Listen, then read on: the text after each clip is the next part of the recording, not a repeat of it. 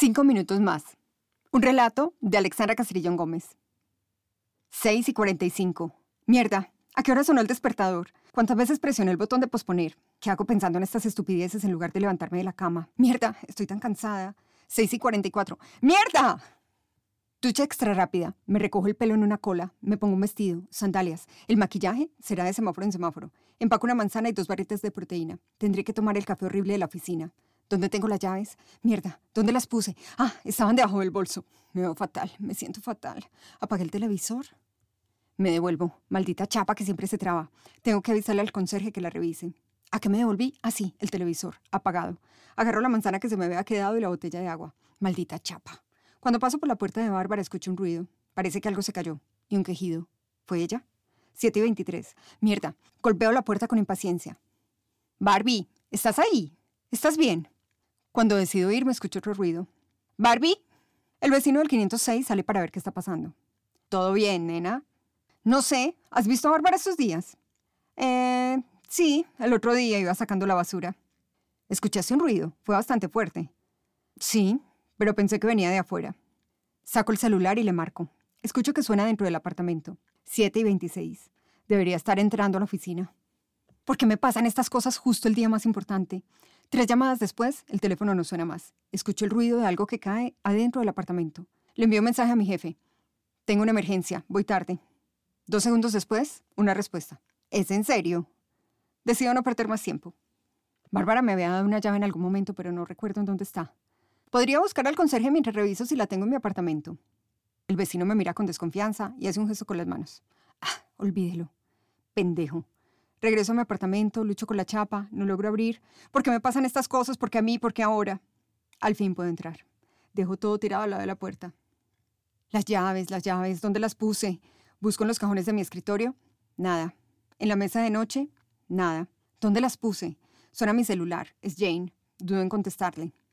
Lo siento, es una emergencia. Si no vas a llegar a las 8, necesito que me des acceso a los archivos. Pero, pero, ¿qué? Eso me tomaría mucho tiempo, no puedo en este momento, es en serio. Y sin pensar en las consecuencias, cuelgo el teléfono. Busco entre la ropa interior, en los estantes de la cocina, decido calmarme. Pensar con cabeza fría. Tomo un sorbo de agua. Inhalo. Exhalo. ¡En la guantera! Saco las llaves del carro, dejo la puerta de mi apartamento sin cerrar, paso corriendo enfrente del apartamento de Bárbara. ¡Ya vengo! ¡No te preocupes! Le grito sin detenerme. Regreso con las llaves tan pronto como puedo de manera triunfal. Encuentro al conserje abriendo la chapa. Resoplo con rabia, suspiro con alivio. En cuanto abre la puerta, vemos a Bárbara acostada boca abajo sobre el piso. A su alrededor, algunos muebles caídos.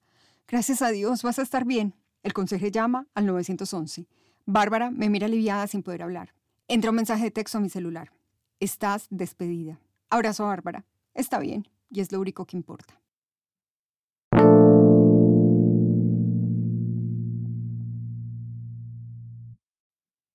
Quiero contarte la historia detrás de esta historia.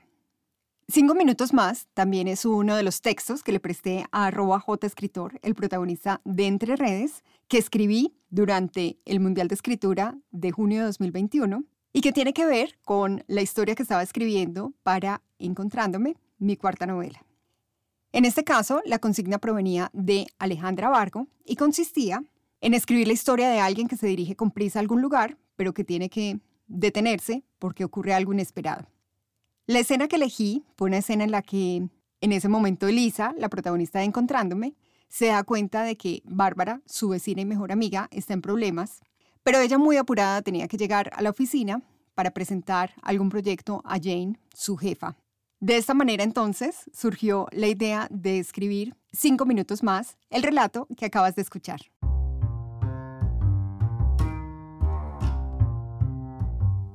Si quieres obtener una copia digital de este y otros relatos, te invito a descargar una sola línea desde mi página web alexandracastrillón.com. Chao, chao.